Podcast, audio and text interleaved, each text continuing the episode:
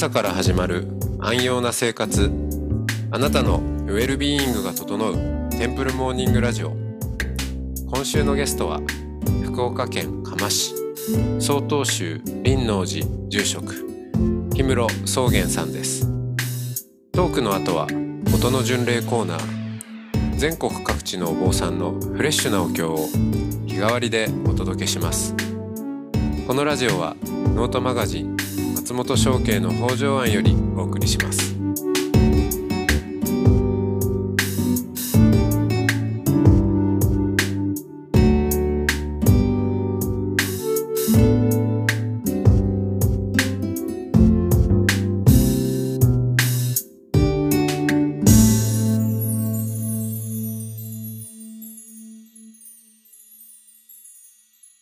おはようございます。おはようございます。えー、一年間ときっちり期限を区切って、えー、やり遂げた修行。本当にもう、あれですか、上山の日から一年だから、もうこの日に、えー、こう、あれでしたっけ、放火でしたっけ？えーはい。あの、降り、降りるんだっていうのをこうき決めていたわけですもんね。えっとですね、まあ、大方そのくらいっていうことだったんですけど、本当にまあ、まるっと、えっと、一年で降りようと思ってたんですが、実は私、永平寺に行く前にですね、駒沢の大学院の試験を受けててですね。おうおうで、それで大学院合格はしてたんですね。で、今まで駒沢の場合は、その、修行に行くからと言って休学は認めないっていう方針だったんですけど、うん。で、その、まあ、うちこういう事情なんで認めてもらえませんか？って、それがもう無理なら進学は諦めますっていうのを、教務部の方に問い合わせをしたら、教務部の部長さんがやっぱりお寺の住職さんで、おうそういう事情だったらそれはいいよ、認めるよ。で、本山修行に行っておいでって言われて、で、それで本山先に行ったんですね。うん。で、それで復学するための手続きをしないといけなかったので、あんまり長くいるとそれができないっていうことになって、で、それで、えっ、と、3月に、えー修行に行ったので、えっ、と、丸、丸々1年ではなくて、ちょっと何日か早く、はいはいはい。あの、帰ってきまして、なるほど。なるほど。で、復学ししたんですね。復学しました。ああ、でも、だ院だったらもう、まあ、通い、通うっていうか。はい。なんで、福岡から毎週通ってました。うーん。ああ、じゃあ、結構ずっと、あの、住職をしながらも、研鑽をされてたわけですね。で、もともとうちのお寺のじ歴代の住職たちはみんなその学問をきちんとやってる人たちばっかりだったので、まあ、うん子供の頃からその祖父に言われてたのは、ここのお寺の住職をするんだったらちゃんと学問をやらないといけないっていう。言われてまして。大学院では、なんか、はいテ、テーマはどんなものだったんですか？あ、で、それでまあ大学院はどうしても福岡から通うからという話をしながら、あの、指導教授と話をしてたら、じゃあその地元に根ざした人たちじゃないとできないことをやった方がいいよって言われて。自分たちがその研究調査に行きたいって言っても大体どこの馬の骨か分かんないやつが来たと思って、思われて大体調査を拒否されることが多いからって言われて、で、それで、まあ、あの、えー、曹洞宗の、えー展開を福岡県の中でどういうふうにその広まっていったのかとか、どういう要因で受け入れられたのかとか、そういう全収支をやった方がいいんじゃないかっていう話で、で、いろいろその、うんつてがあるだろうから、そこら辺でちょ上手に聞いて調査した方がいいよって言われて、へえ、全修士。はい。実際なんか、あの、どん、どんな風に広まってったんですか？結局。福岡の場合はですね、やっぱりその、庇護をしてくれる大名家の勢力によって、やっぱり、どれ、どういうふうな点広がり方をするかっていうのがあってですね。で、道元禅師は博多から中国に出て行かれるんですけど、で、博多にはお寺を作ったりとかなさってないんですよ。ああ、そうか、そういう足跡としてはもう道元禅師の頃から博多があるわけですね。はい。うん。だけれども、曹洞宗のお寺としては、その当時に開かれたお寺というのは一軒もなくて、で、えー他のところからどんどんどんどんその伝わってくるんですけど、結局はその大分県の方の大友の力が強いときは大分方面からお寺がやっぱり作られてくるとか、うん。えーそっちの系統が入ってくる。今度は山口の大内家が強いと大内の方がわーっと入ってきたりとかですね。うん。でそれによってその今までえー山口系だ、あ大分系だったところが全部山、あの、山口系に変わったりとかですね。ああ。この時々でその力を持つのがどんどん変わってきて純粋に布教してるというよりは何かその戦国大名の勢力と合わせて 広がってくるっていうのが。別にその、えー民衆が、ああ道元禅師のその禅が素晴らしいとかっていうことではなくってですね。はあ、はあはあ、結果そこに根付いて今度は必要とされるから、その方たちに対していろんなことをやっていくんですけど、でも大元的にはやっぱりそうではなくて、権力側の方からのアプローチの方が強いんだなっていうことが。うんで。そうですよね。これあの、そうですね、伺ってみたいのが、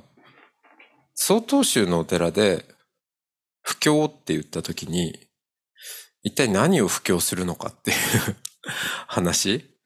あーまあ今の成り立ちからしても、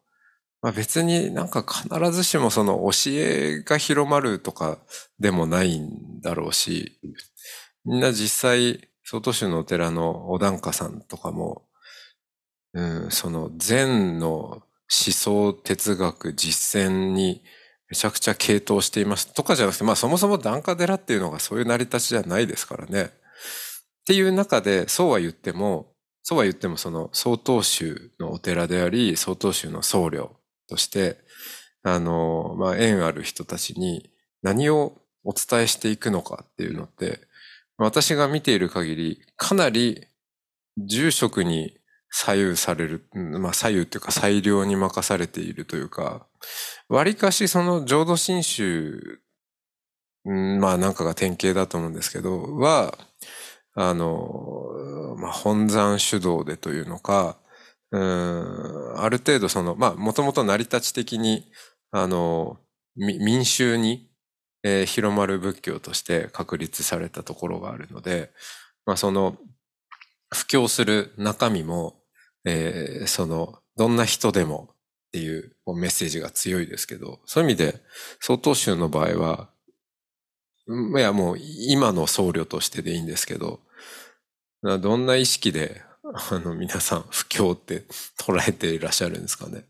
えっとですね、私自個人的な意見なんですけど、うん。えっと、曹洞宗のそういうその歴史をずっと調べてきて、私が気がついたことは何だったかっていうとですね、曹洞宗って自分たちから発信するのではなくて、民衆の方たちからの求めに応じてこんなことができるっていうのをひたすらその答え続けてきた結果、お寺が残ってるんだっていうことに私は気がついたんですね。で、お葬儀をやるっていうのも、基本的にはその、曹洞宗においては、えっと、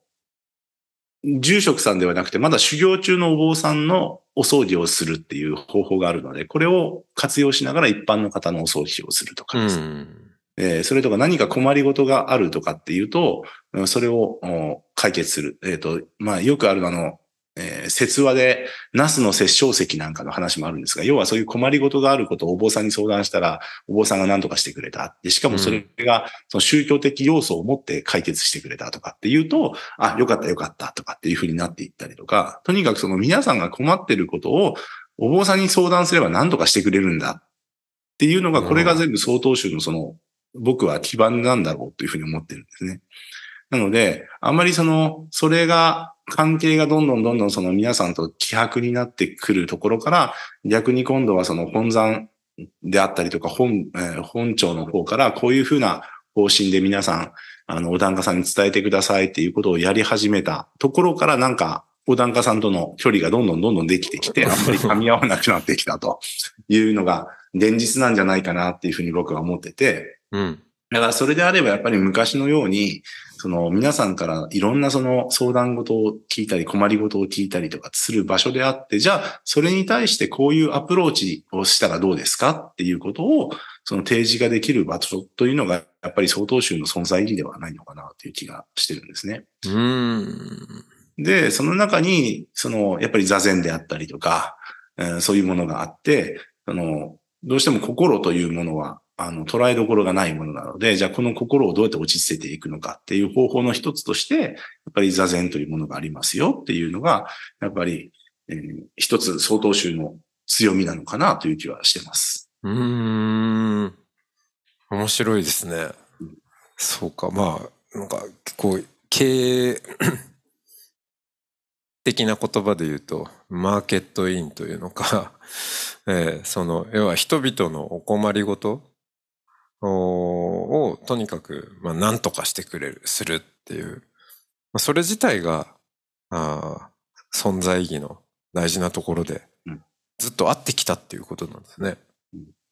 うん、ん。なんか、こう、禅宗といえば座禅。で、まあ、座るのはこういうふうに座るんだっていう、まあ、イメージがあるかなと思うんですけど、またそれとも全然違いますね。と思います。だから考えるとその私が子供の頃にうちの祖父がしてくれてたこと自体が実は善なのかなっていう気がちょっとしてて、要求することに対してちょっと上のことであったりとか、ちょっと先のことをこう提示していってあげる。で、解決ができたと思ってもやっぱりその先にもう一歩があるよっていうのをひたすらその教えてくれるっていう。そうするとそこに自分の実践をするということがみんな伴ってくる。なので、心の問題がこういうことがあるよとかっていろいろこう、お悩み事相談を聞いてるうちに、じゃあちょっと座禅してみましょうかとかっていうことがあったりすると、なんかちょっと落ち着いたよねとかってなると、じゃあ毎週やってるから来ませんかとかっていうふうになっていってという、その、やっぱり実際の行動を伴わせないとダメだっていうのが、やっぱりこれが一番相当集の特色なんじゃないかなっていう。まあ確かに言われてみれば、その、永平寺とかの騒動で、やられていること、あの、学ぶことも、確かにそういうような、えー、サイクルになってそうですもんね。うん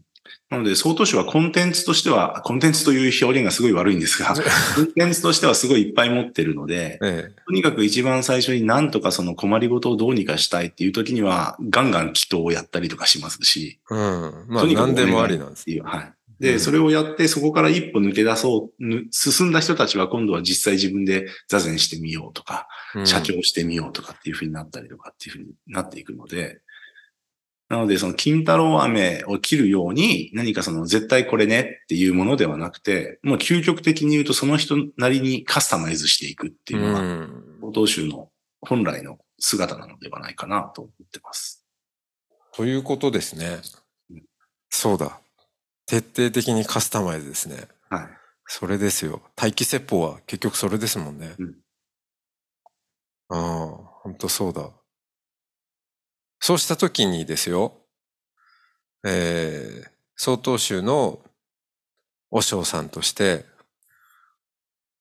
一歩先を提示したり、まあ、見せるというよりは、えー、自分でそれをこう、開いていくような流れをね、こう作ってあげる、デザインしてあげるのが仕事だとしたときに、じゃあそういう曹洞宗の和尚さんに必要な能力とか、資質みたいなものってあるんですかね？例えば、その、なんだろう、先を見通す力なのか、どうでしょうね？っぱりですね、いろんな人と交わり続けることをしているっていうのは大事なんじゃないかなと思うんですね。どうしてもその職業、うん、職業としてお坊さんを捉えると、すごくその不定、不定期であったりとか、休みがなかったりとか、そのいろんなことに左右されたりとかってするので、そのきちんと決まった休みを取るってかなり難しいので、そうするとどうしてもその同僚者同士で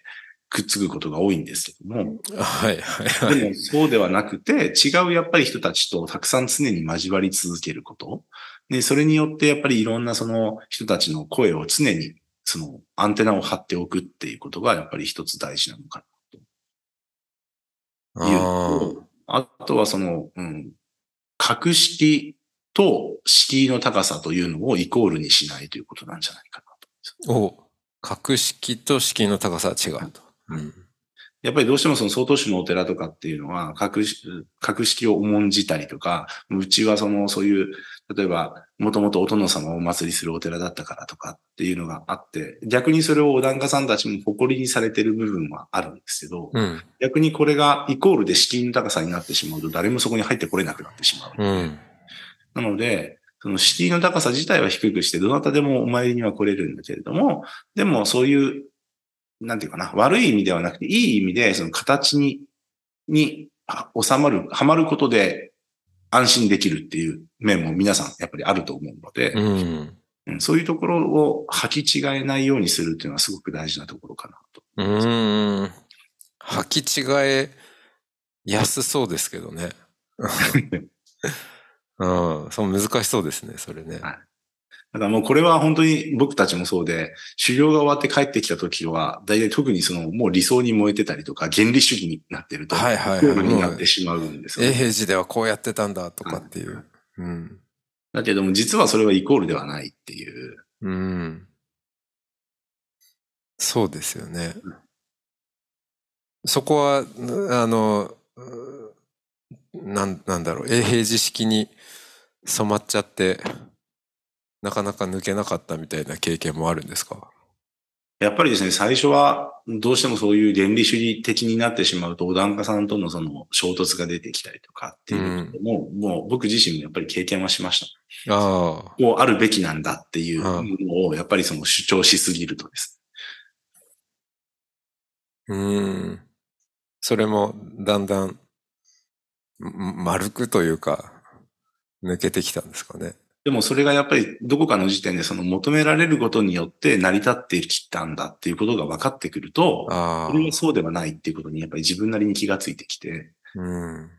で、まあ譲っちゃいけないところももちろんあるんだけど、でも、そのこの地域ではこうやってきたんだよねとか、このうちのお檀家さんたちの中ではこういうふうにしてこれを守ってきたんだから、じゃあいかにそのこれから先それを継続させながら一歩進めるかっていうことを考えることが大事だよねとかっていうことは、やっぱうんりたくさん教えてもらったような気がしますね。うん。いやー、そうだなあありがとうございます。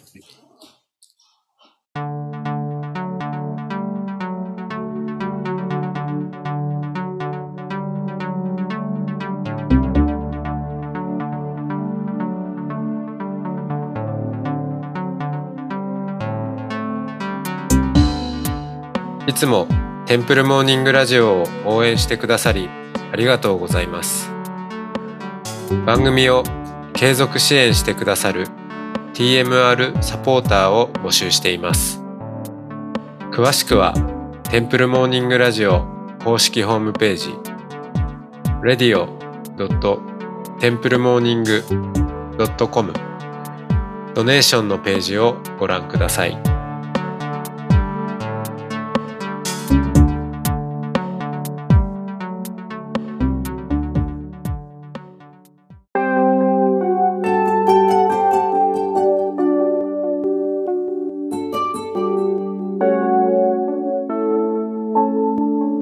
からは音の巡礼のコーナーです。全国各地のお坊さんのフレッシュなお経を日替わりでお届けします。登場するお経やお坊さんに関する情報はノートマガジン音の巡礼をご覧ください。トークゲストへのメッセージやお経の感想などもノートマガジン音の巡礼ウェブサイトのコメント欄でお待ちしております。それでは今朝も音の巡礼いってらっしゃい。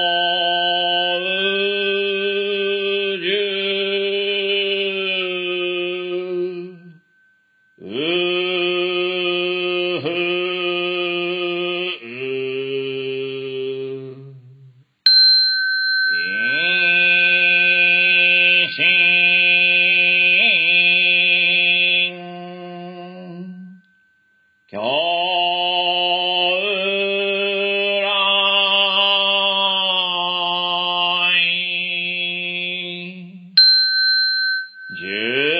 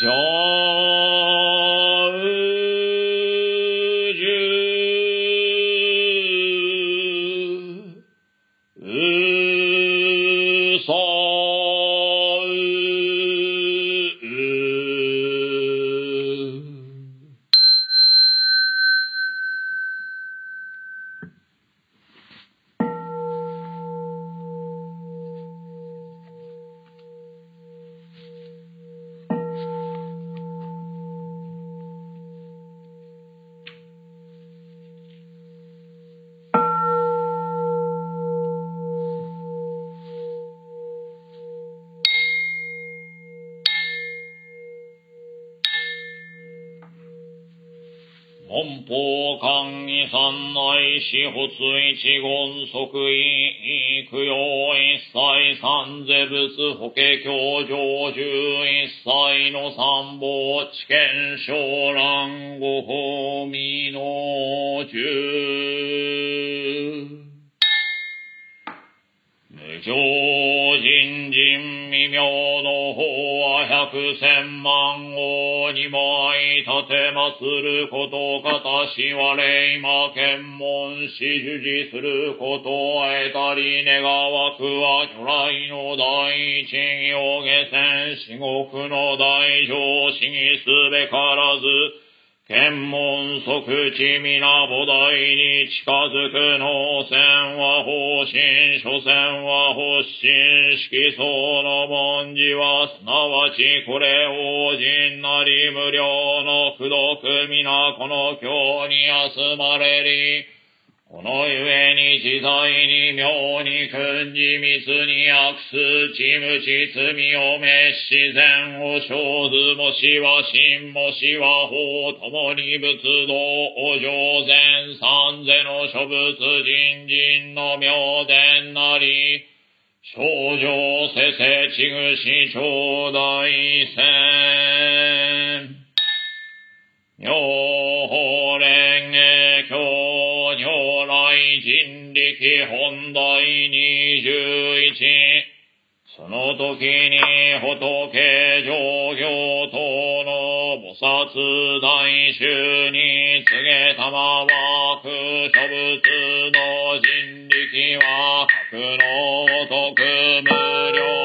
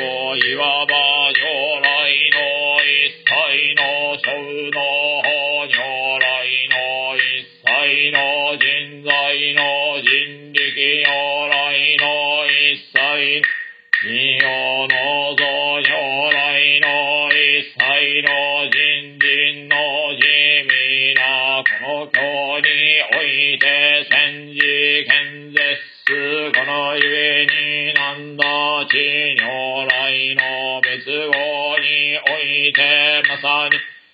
真に樹理独樹死下摂書者死説のごとく修行すべし正在の国土にもしは樹理独樹死下摂書者死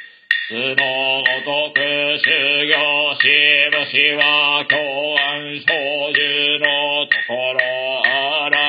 しはそのの中においてももしは林の中においても、もしは木の元においても、もしは僧帽においても、もしは白衣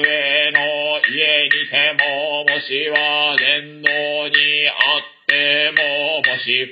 戦国荒野にても、この中に港を建てて供養すべしゆえはいかんまさに知るべしこのところ。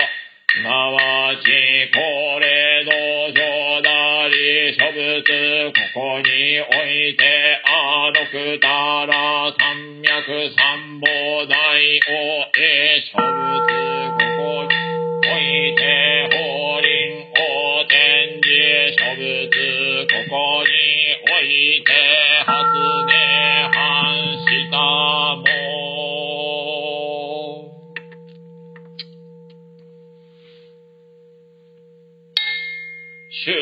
日蓮大聖人五名藩は如来滅後百歳死肝心本尊章に示しての玉枠釈尊の陰陽家督の二法は妙法蓮華経の五字に具足す我らこの五字を受理すれば次年にかの因果の功徳を譲り与えたも。ナム妙法蓮華経ナム妙法蓮華経ナム妙法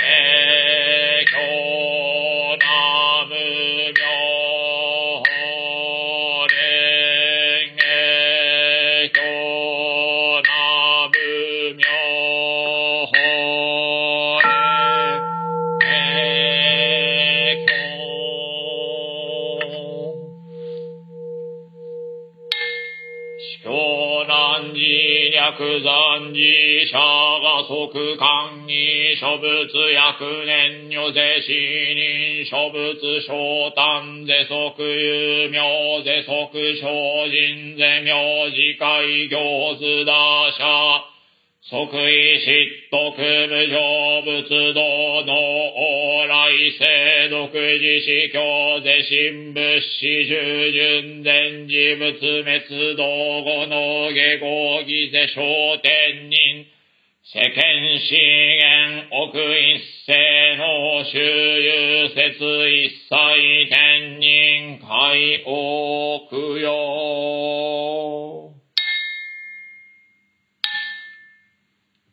上来集むるところの苦毒な無輪年具足未曾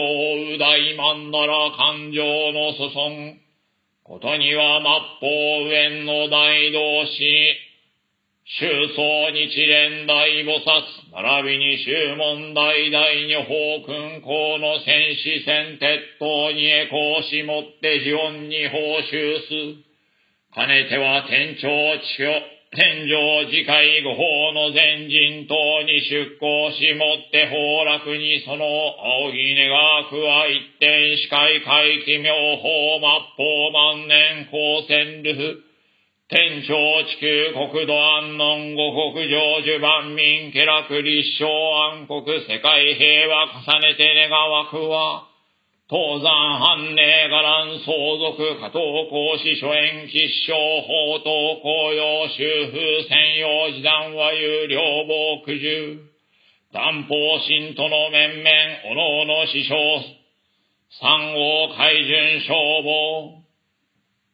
家内安全尊長級母大神道長理三門。さらにこの功徳をもって東山解散以来歴代の諸戦士、造園明道、医林大学法事将軍法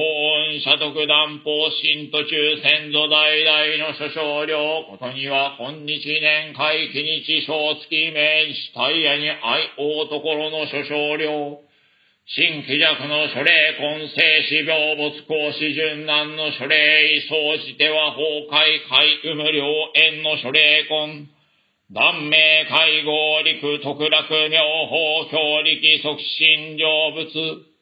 願わくはこの功徳をもってあまねく一切に及ぼし我らと主上と皆共に仏道を上善。内視崩壊平等利益、南無妙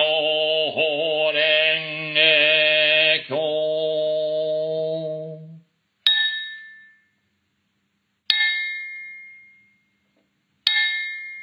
主上無変性願道、煩悩無修正願断、訪問無人性願地、仏道無常聖願上、南無妙法蓮華経、南無妙法蓮華経、南無妙法蓮華経。